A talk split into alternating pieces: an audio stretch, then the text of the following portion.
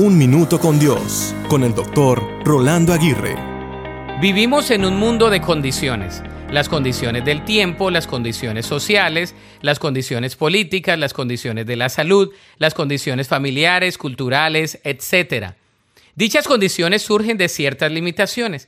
Es decir, estamos condicionados en diferentes ámbitos de nuestra vida por reglas, protocolos, seguridades, valores y principios que al ser violados nos acarrean consecuencias muy desagradables. ¿Sueñas con una vida sin condiciones? Este tipo de vida no existe.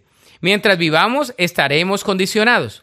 Pero ¿por qué no mirar las condiciones como una bendición para nuestras vidas? Las limitaciones, en cierto sentido, nos otorgan libertad.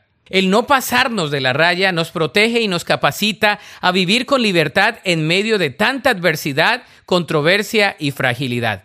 El estar condicionados nos hace reconocer que no podemos hacer todo lo que queramos, lo cual sería algo egoísta, y a su misma vez nos muestra que necesitamos de otras personas para vivir en comunidad.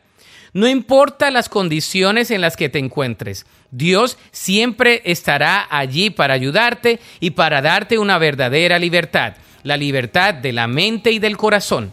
La Biblia dice en el Salmo 119.96, aún la perfección tiene sus límites, pero tus mandatos no tienen límite. Para escuchar episodios anteriores, visita unminutocondios.org.